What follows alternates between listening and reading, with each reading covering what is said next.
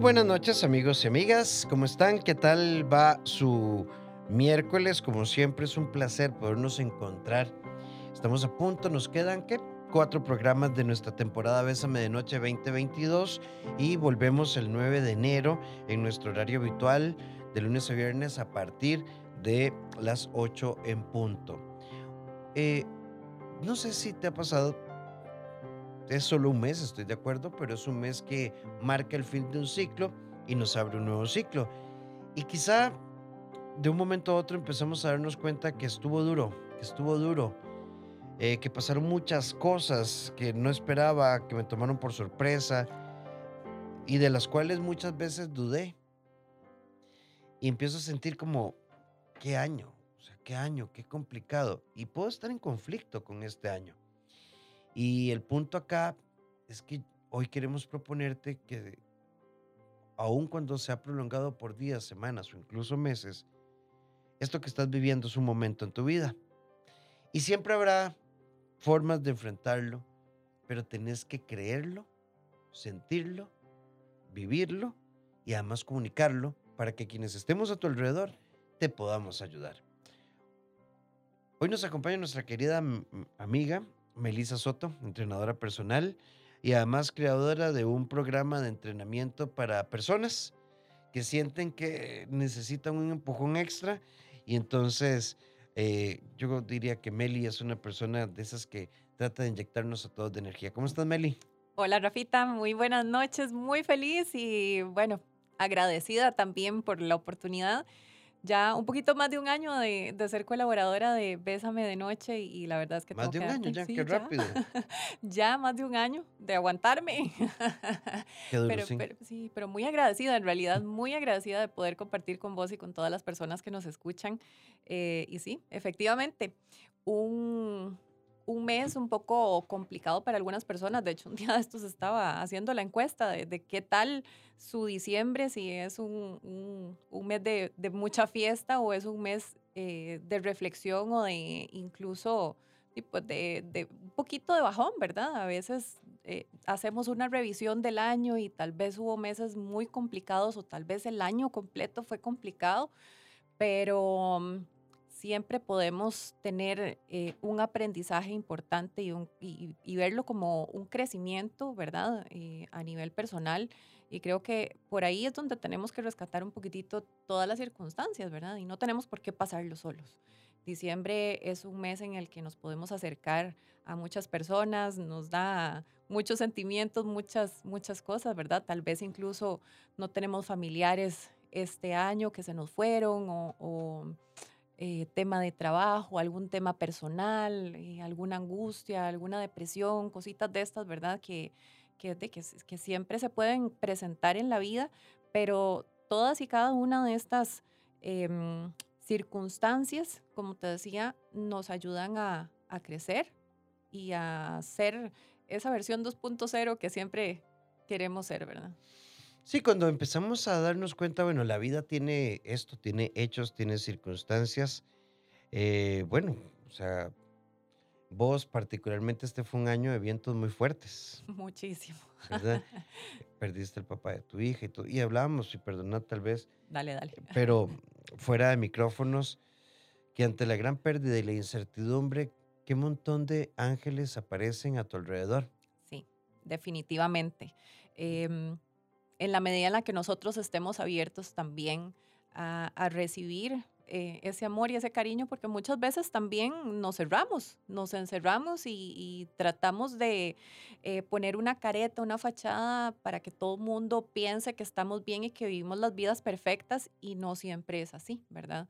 Yo este año tengo que agradecer muchísimo a todos esos ángeles que nos acompañaron durante todos estos meses y que, y que ahí están. Son, son amistades verdaderas, son personas verdaderas y eso es lo que podemos quedarnos también con una enseñanza. No todas las personas nos van a señalar o nos van a juzgar o van a estar ahí viéndonos feos, sino al contrario. Eh, somos seres humanos y, y, por naturaleza muchísimas personas eh, nos acercamos a otras con ese fin simplemente para ayudar, para hacer compañía o para prestarnos un par de orejas, que a veces lo necesitamos, ¿verdad?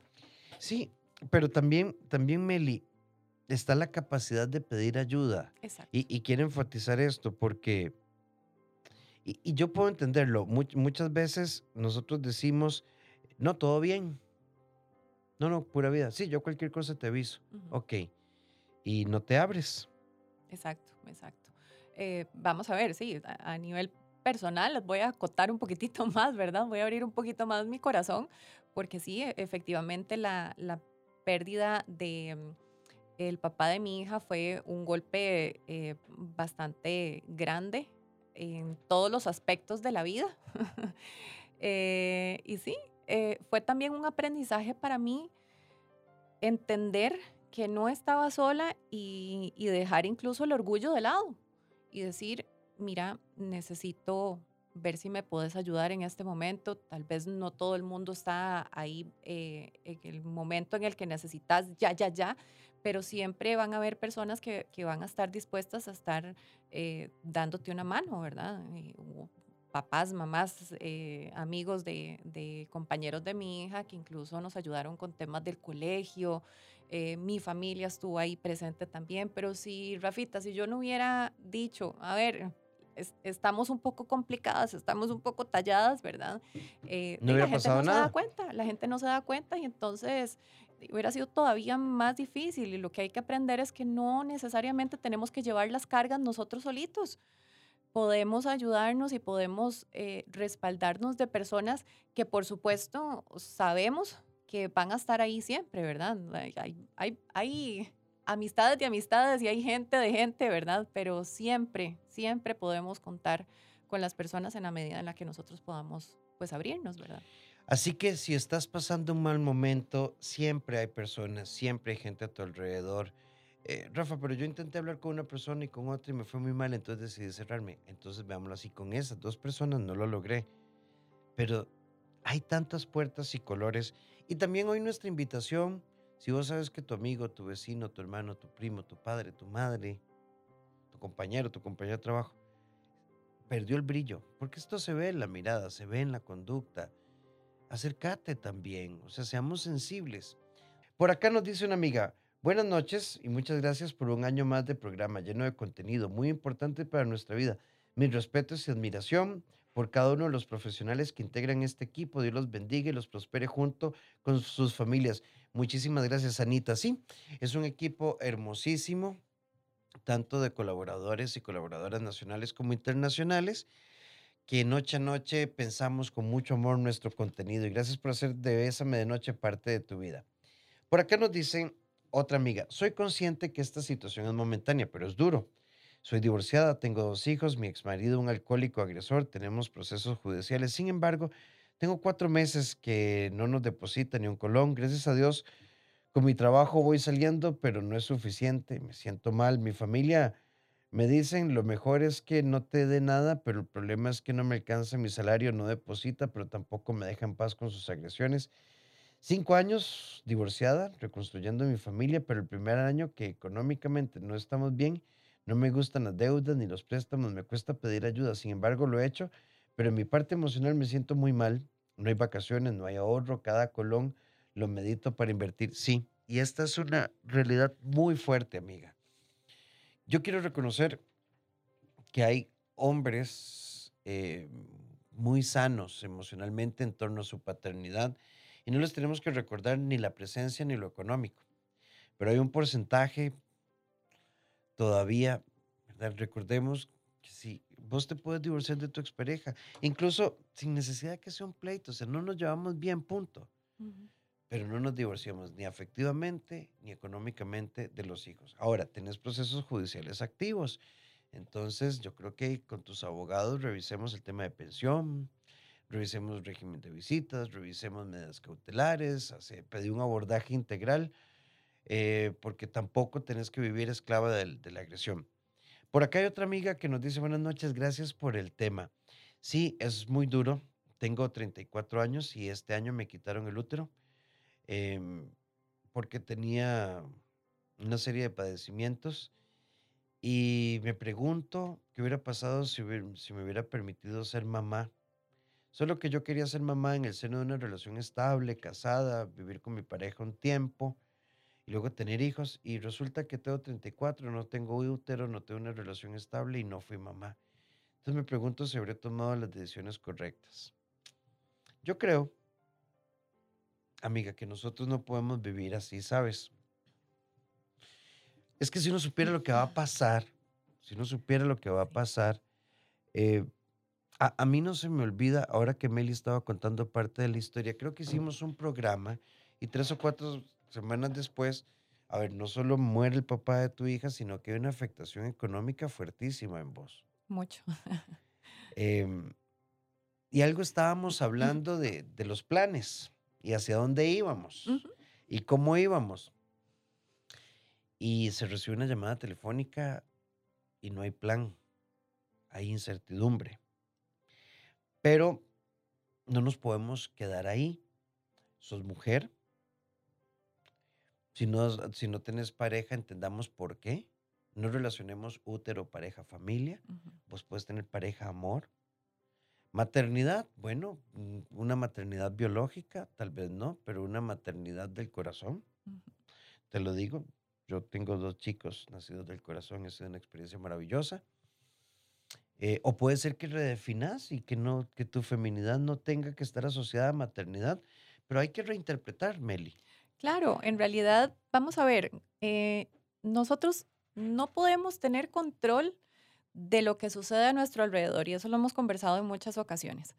Pero sí podemos hacer algo con lo que tenemos, con las herramientas con las que contamos en el momento. Efectivamente, Rafita, lo que hablábamos ahorita o lo que, con- lo que comentabas, recibimos una llamada, ya el papá de mi hija no está y ahora resuelva, ¿verdad? Se vienen muchas circunstancias muy complicadas, tanto a nivel emocional como a nivel familiar, como a nivel económico también. Y bueno, sí, efectivamente, en algunos momentos eh, se tuvo que pedir ayuda y dejar ahí la parte de la, del orgullo de lado y siempre hay angelitos por ahí.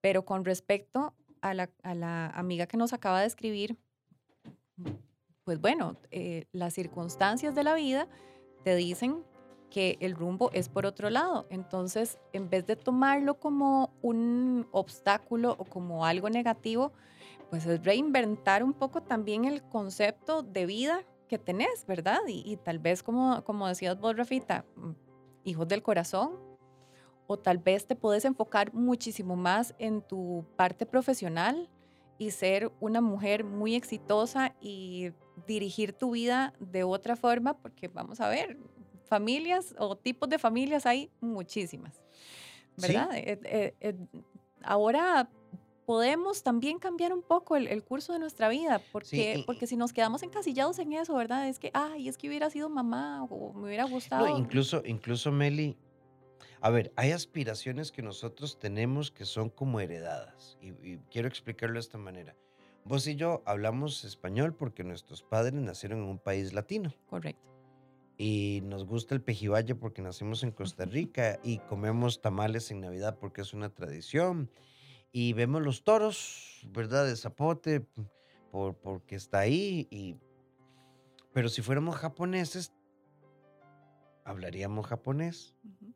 aunque hubiésemos, no sé, digamos, somos latinos, pero nos adoptaron de meses y entonces seríamos, nos veríamos como latinos, pero no sé, no sé qué comen en Japón en Navidad, Qué, qué hacen en lugar de ver los toros, ¿verdad? Y ver ahí a Norval y, y- y su clan y toda esta cosa, eh, ¿verdad?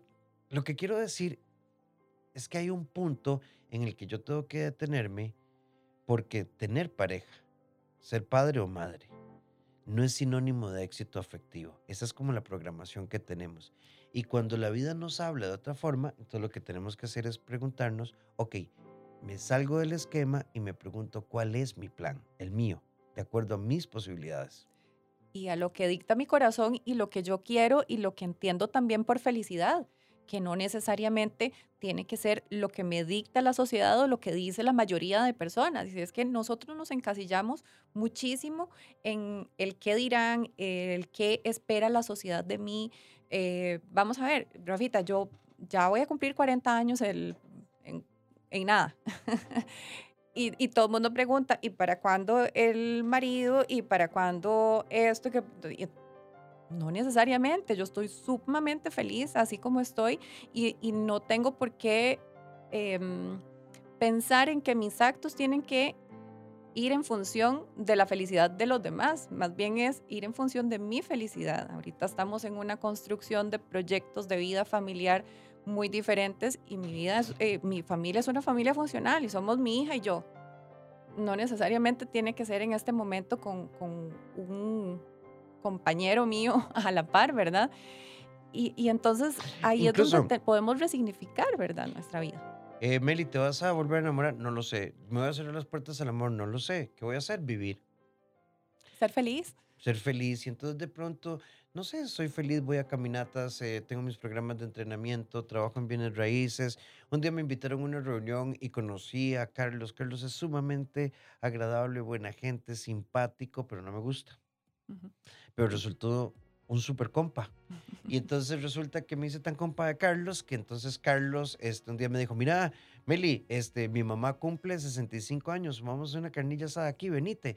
Y entonces ese día voy y resulta que Carlos tiene una prima Marcela, que además llevó un amigo que di buena nota, ¿verdad? Y que tenía tres años de divorciado y...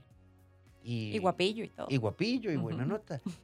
Y a partir de tu trabajo, en una posición abierta. Conocí a Osquitar, con Osquitar conocí a Marcela, con Marcela conocí a Felipe y con Felipe tal vez se abre una posibilidad diferente. ¿Qué quiero decir?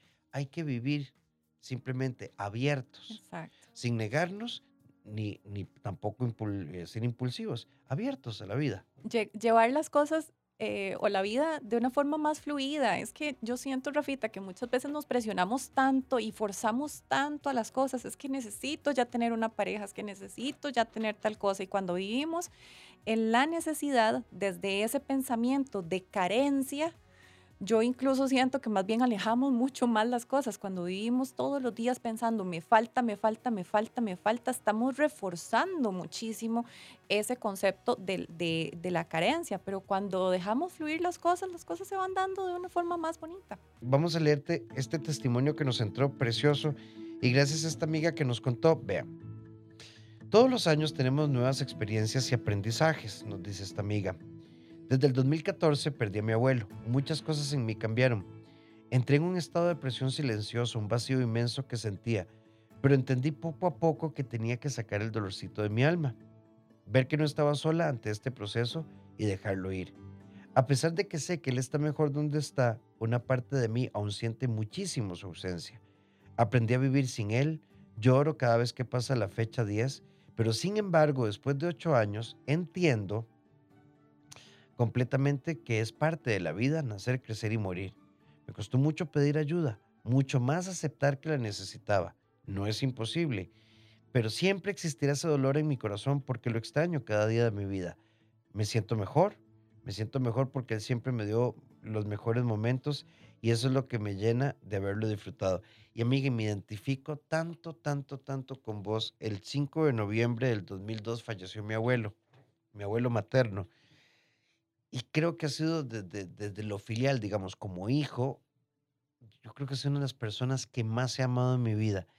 Y ese día, no sé ni cómo explicarlo, Meli, pero yo sentía que me dolía el alma. No era un dolor físico. Sí, sí. Nunca en mi vida sentí, había sentido hasta ese momento un dolor así.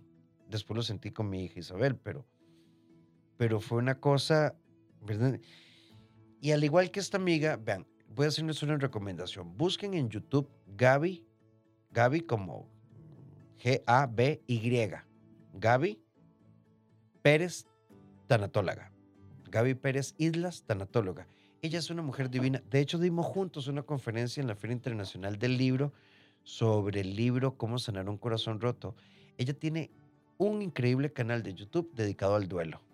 Gaby Pérez Islas, para que lo tengan por ahí presente. Pero también yo creo que el duelo es aprender a vivir. Si tengo ganas de llorar, lloro. Si quiero llorar, añoro. Luego me ubico en el presente. Pero que el duelo no nos desconecta de la capacidad de seguir brillando, Meli. Sí, porque la vida continúa. Duele muchísimo, por supuesto que duele todos hemos perdido personas importantes para nuestra vida y, y sí, efectivamente se siente un dolor horrible en el alma, pero también algo que, cosas, digamos, que hemos em, aprendido mi hija y yo, sobre todo ella, digamos, con el fallecimiento de su papá, es que em, a recordar también las cosas positivas, a recordar los momentos lindos, a recordar las enseñanzas eh, que le dio su papá y eso de una u otra forma también saca una que otra sonrisa. También nos hace recordar esos momentos lindos y vivir con esas, con esas experiencias que también nos hacen pues eh, revalorar la vida y pensar también qué estaríamos haciendo en este momento o cómo esta, este ser querido quisiera que yo estuviera en este momento, ¿verdad? Definitivamente una persona que nos ama jamás va a querer que estemos deprimidos o que estemos pasándola mal.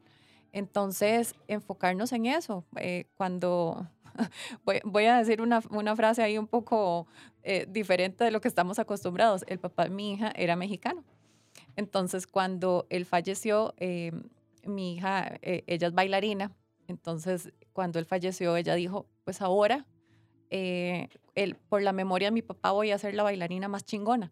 Exacto. ¿Qué, quiere decir? Voy a hacer lo, mejor que yo pueda hacer como bailarina por la memoria de mi papá, ¿verdad? Y a disfrutar este proceso montones y hacerlo, hacerlo para que él esté muy orgulloso de mí.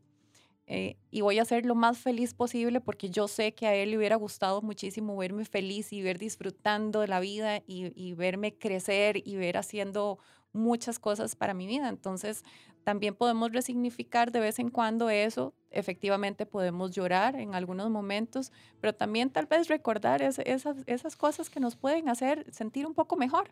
Sí, eh, como nos escribía esta amiga, con él tuve muchos momentos hermosos en mi vida.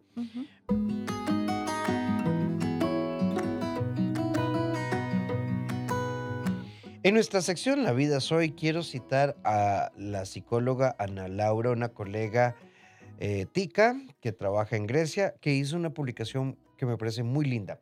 Guía para conversar en Navidad. No preguntarle al que no trabaja cuándo piensa conseguir trabajo.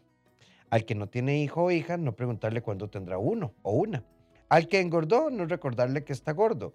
Al que aún vive con sus padres, no preguntarle que cuándo se mudará. Al que no tiene pareja, no le pregunte cuándo piensa tener una. Al que ya tiene pareja, no le pregunte cuándo piensa casarse. Cada persona está atravesando por situaciones que no hablan. Hable de las cosas que ya las personas tienen, no de las que aún no tienen. Me encantó, Ana Laura. Si nos estás escuchando, un abrazo. Qué tu publicación. Hagamos de esta noche una noche especial.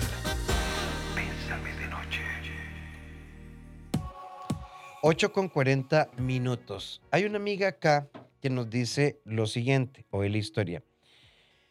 Yo tuve un novio desde los 16 años, me casé con él a los 22, eh, profundamente enamorada. Cuando iba llegando a los 30, él era un hombre completamente diferente, según yo, frío, indiferente, ya le había perdonado varias infidelidades. Eh, y él me decía, que aunque me era infiel, que era solo sexo, que amor solo para mí. Y así estuve hasta llegar a los 35, 16 años con él. Y en una situación muy particular que no les puedo contar porque me robaría todo el programa y Rafa me va a bloquear. Bueno, no, jamás te voy a bloquear, pero sí aquí, resumidito. Eh, me di cuenta que siempre había sido infiel pero que en el fondo yo no me sentía merecedora de amor. Ahí empecé a hacer un proceso de terapia y me tomó un año más, hasta que un día tuve el valor y me di cuenta que era infiel y le dije que se fuera. Y sin dolor, porque al final la que estaba mal era yo, él siempre había sido el mismo. Yo me había inventado un cuento. Y cuando lo entendí me liberé. Y gracias por, por tu testimonio, porque a veces uno podría pensar de los 16 a los 36, 20 años. 20 años. Y uno podría decir, perdí el tiempo. No, no, no. Te tomó 20 años darte cuenta que para mirar a otros tenemos que mirarnos desde adentro, para saber si, si, si vamos por buen camino. Es un proceso, Rafita. Lo que hablábamos ahorita es que vean cómo, cómo chismeamos nosotros eh, cuando estamos afuera de- del aire. Pero efectivamente es un proceso. Y mm, a veces necesitamos mucho tiempo, en otras ocasiones un poquitito menos, pero en algún momento llegamos a comprender em, qué, qué sucede efectivamente en nosotros y, y ahí es donde nos damos cuenta, ok, ¿qué es lo que quiero yo para mi vida? ¿Para dónde voy? ¿Cuál es el, el rumbo que quiero tomar?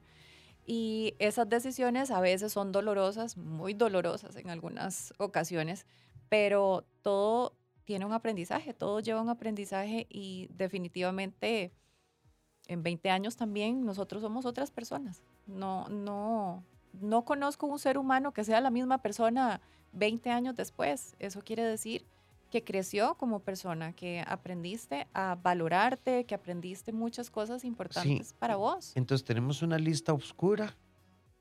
Porque al final, Meli, ¿verdad? Cuando uno, es que uno- si vos decís a tus 40 y yo a mis 46, yo tuve que, pero a los 30 o a los 25, pues estábamos haciendo lo que consideramos de acuerdo a la experiencia. Y yo supongo que a los 60 diría, "Bueno, qué pelada de rabo los 40. Eh, lo, lo- lo que quiero plantear es, estamos pasando todo, todo, todo, todo realmente es aprendizaje, sí. A mí me parece, no sé, esta amiga que nos cuenta esto, qué bonito el proceso de ella. Empecé a darme cuenta que había algo y me concentré en preguntarme por qué yo permitía tantas infidelidades en lugar de preguntarme cómo hago que- para que él deje de ser infiel. Y ahí, entonces, se dio cuenta de que nada, o sea, él es así, mira, te agradezco todo esto, pero ya no más, punto. Qué bonito alcanzar esa libertad interior. libertad interior y una conciencia absoluta, ¿verdad? De qué era lo que estaba pasando y no ponerse en un papel de víctima, sino de responsabilizarse y decir, ok, yo fui la que no quise verlo desde el principio porque tal vez estaba muy ilusionada, porque eh, no quería verlo, qué sé yo, ¿verdad? Y conforme fue pasando el tiempo, pues te diste cuenta de una manera muy, muy... em, diferente que realmente había que hacer un cambio y te diste tu lugar y, y creciste y tomaste la decisión. Pero, Sí. no desde el- pero no desde la víctima, ¿verdad? Sino tomando responsabilidad y también con, con un sentido incluso de, de amor propio increíble, que no todo el mundo llega a, a ese punto, ¿verdad, Rafita? Y es, es, es bonito también saber que podemos em, responsabilizarnos de nuestros actos y, y tratarnos con cariño y tratarnos con amor. Mira, al final, al final es que somos muy buenos, muy, muy, muy buenos analizando las cosas en retrospectiva o a futuro. No, más adelante yo lo que quiero es que yo tuve que, pero hoy, como dice esta amiga, me di cuenta, no me cuestiono, me di cuenta y cuando me di cuenta decidí cambiar de dirección sin enojos. Y en este mismo bloque hay una amiga que nos dice, gracias por el tema, me encanta. Eh, yo me siento como Melissa. Eh, yo dejé una carrera profesional en la que era realmente buena, tenía un gran puestazo. 11 años después, mi esposo muere. Tengo dos hijos, uno de 9, uno de 11. Eh, me siento completamente desactualizada y fuera del mercado laboral y además sintiéndome más mamá que profesional. Estoy reinventándome, es súper duro y si no hubiera sido por mis amigas, eh, mis dos hermanos, mis papás, y no me lo van a creer, una vecina organizó una brigada de apoyo y me están trayendo un diario mensual. Estoy sobreviviendo llena de amor, con carencias económicas, pero llena de amor y voy para adelante. Y que sepas también que tenés las fuerzas necesarias y las habilidades necesarias también para salir adelante y, y- y para sacar a tus bebés también adelante. Es, es un proceso, es un tiempo que sí se pasa de forma bastante ruda, pero amiga, te puedo asegurar que vas a ver la luz y que las cosas van a mejorar muchísimo. Tenés que tener la convicción de eso y tenés que creer muchísimo en vos y saber que tenés habilidades, que no solamente sos mujer o, o, solamente sos mamá, tenés muchas habilidades y es empezar a descubrir un poquito qué es lo que te gusta para ir dándole forma a algo que podría ser de mucho éxito y, de mucho beneficio para tu familia.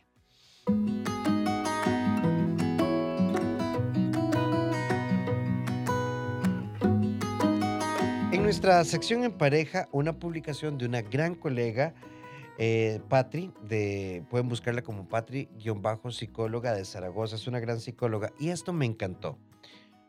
No normalices un estilo de vida basado en la prisa y la inmediatez que te has impuesto tú, pero que no se, pero no se corresponde con lo que necesita tu cuerpo, tu mente. Y me parece, hacemos tantas cosas sin preguntarnos, ¿esto realmente beneficia a mi cuerpo, mi corazón, mi mente, mis relaciones?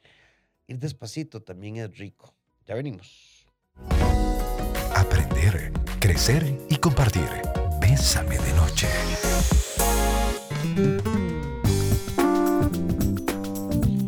Hola chiquillos, nos dicen buenas noches, estoy escuchándolos desde casa. Yo perdí a mi mamá físicamente hace 10 años. 10 em, años de mil pruebas, 10 años complicados donde me ha tocado ser fuerte, a huevo. No cuento con la ayuda económica de mi papá, desde siempre me tocó rudo. Mi mamá trascendió cuando yo tenía 23. Hoy a mis 31 tengo a Dios de mi lado, mi trabajo, mi casa y más feliz que nunca. Quiero agradecerles a ustedes por ser parte de mis noches, por todo lo que he crecido personalmente este año y por guiarnos con su sabiduría, con sus temas, sus recomendaciones. Un gran, un gran abrazo. Qué lindo. Qué lindo, gracias amigo, porque el propósito que, tenemos en Bésame y, en y con Bésame de noche, yo simplemente coordino. Pero la riqueza que tenemos acá, no sé, contar con Pilar Sordo, Tuti Furlan, Roberto Rocha, eh, Ale Álvarez, eh, Paola Bertis, Jenny Márquez, eh, Jesús Matos em, y Elaine Félix, y en fin, otros colaboradores internacionales, Melissa Soto, Carla Sánchez, Silvia Cruz, Stephanie Vilches, Marta Chávez, Belisario y Denis Solano, Roberto Morales, Marcela Monge, eh, Polet Villafranca, si nos está oyendo, sí, un Polet, ¿verdad? Espero no haber dejado a nadie por fuera. Este, al Mauricio Campos, el, psiquiatra, eh, Andrei Duarte también, el, psiquiatra. Eh, creo que eh, Melissa Barbosa, en fin, o sea, espero no dejar ningún nombre por fuera. Estaremos todos juntos, todos juntos, despidiéndonos el martes 20. Tenemos un programa especial. Es bonito porque nuestro propósito es crear un espacio de reflexión, de opinión, donde aquí nadie tiene la razón, simplemente es tocar el corazón, podemos estar hasta en desacuerdo, que lo importante es crear reflexión. Sí, sí, sí, sí. En realidad, eh, Bésame de Noche tiene un elenco increíble de profesionales y de verdad que, que bueno, no poquito, pero mucho que podamos eh, los colaboradores brindar información o dar alguna recomendación y que llegue a los corazones de todos ustedes y que eh, pues les ayude por lo menos eh, a sentir alivio o a crecer o a cambiar en algún aspecto de su vida y mejorar, pues eso realmente para nosotros es lo más lindo, lo más enriquecedor y, de verdad muchas gracias por estar ahí eh, siempre todas las noches escuchando Bésame de Noche. Sí, Sí, sí, es, es, muy bonito. Pero claro, ahora hablábamos fuera de micrófonos que parece mentira, pero es cierto. Llegamos antitos de las 8 y corra, haga los videos, sube las historias, ¿verdad? Hablando de lo que nos decía Patricia. Y sí, a, veces, a veces nos falta, nos falta tiempo incluso. Creo que ustedes, nosotros, todo la, digamos, el staff de multimedios hemos ido creando una gran familia. Y como último mensaje de la noche, quiero contarles mi historia. Muchísimas gracias porque yo durante mucho tiempo fui la otra. Eh, por un lado me sentía muy mal porque por ella, pero él me hizo creer que no era nada. Hasta que un día entendí que no se trataba ni de ella ni de él, se trataba de mí. Y llevo tres años sola por decisión, no estoy peleada con el amor, ni con los hombres, ni con nada. Es que simplemente yo no salía, yo me vestía para él, yo no tenía agenda ni planes si no era con él. Y ahora estoy retomando la oportunidad de sentirme y quiero hacer muchas cosas. Les cuento, fui a México, me subí a Globo, ya fui a Chirripó, Estoy practicando equitación, que siempre quise. Ahora me metí a boxeo y quiero ser como Yocasta. Me encanta ella. Bueno, es que qué bonito cuando no vemos la vida desde la pérdida, sino desde el aprendizaje. Y hay muchos testimonios así. Qué rico, qué rico que estés tomando este tiempo para vos, para crecer, para reinventarte, para descubrir qué es lo que te gusta, para disfrutar de la vida. No necesariamente tenés que hacerlo con, con otra persona. Si hay una persona que está a la par tuya y que... Eh, vamos a ver que comparten las mismas eh, ideologías y las mismas cosas, pues qué lindo, pero no es un tema de necesidad. Entonces, qué lindo y qué rico que estés disfrutando tanto, date una palmadita en la espalda de verdad, porque no todas las personas tienen eh, la capacidad o las agallas incluso de tomar las riendas de su vida y buscar su propia felicidad sin la necesidad de acudir a otra persona para tener felicidad. Es que es, eso es algo súper importante. Entender que la felicidad está en nosotros mismos, que no depende de otra persona. Así es. Melisoto, muchas gracias. Gracias a vos, Rafita. Se va a conectar el viernes porque no cabemos. Por supuesto. Los, vamos a estar como 16 colaboradores, no cabemos en cabina. Si no se puede conectar, usted tranquila que la vuelta cae, ¿verdad? Entonces, ojalá para que no se pierda nuestro programa de despedida de año. Em, y además, en, quienes nos cuenten qué ha significado Bésame de Noche, le vamos a regalar un paquete de libros y separadores ese día para que vayan pensando. Melissa Soto de Mommy Fit CR, planes de entrenamiento y desarrollo personal. Este, la pueden localizar en Instagram y Facebook como MommyFitCR. Y eh, en WhatsApp me pueden mandar un mensajito al 8474 3030. 8474-3030. Recuerden que a las 6 de la mañana, eh, Bésame en la mañana para que no te lo perdas. Nos encontramos mañana con un tema muy interesante. Con el tiempo el amor se, se llena de moho o es que nos olvida, se nos olvida mantener la repisita y la cajita de herramientas en buen estado. Vamos a estar hablando de eso en nuestro jueves a la cama. Si ocupas apoyo en tus procesos de desarrollo personal, pareja, con tus hijos e hijas, la parte educativa, pedagógica, emocional, 2290 1383 o al WhatsApp 88 81 1304. Silvia, Carla, eh, Andreina, Susi, Eduardo, Jeffrey, un servidor, Ivania, estamos ahí para darte una mano. Así que te esperamos. Y si no sabes qué regalar esta Navidad, da Librería Internacional. El ascenso, Simplifícate, Al Diablo con el Amor y la coautoría No Me Jodas están ahí disponibles para vos. Feliz noche, Meli, muchas gracias. Feliz noche, gracias a todos y bueno, hasta la próxima semana. Hasta la próxima semana. Los espero en mis redes, doctor Rafael Ramos, y sé parte de la Escuela Digital de Desarrollo Emocional, abrazatuvida.com. Feliz descanso.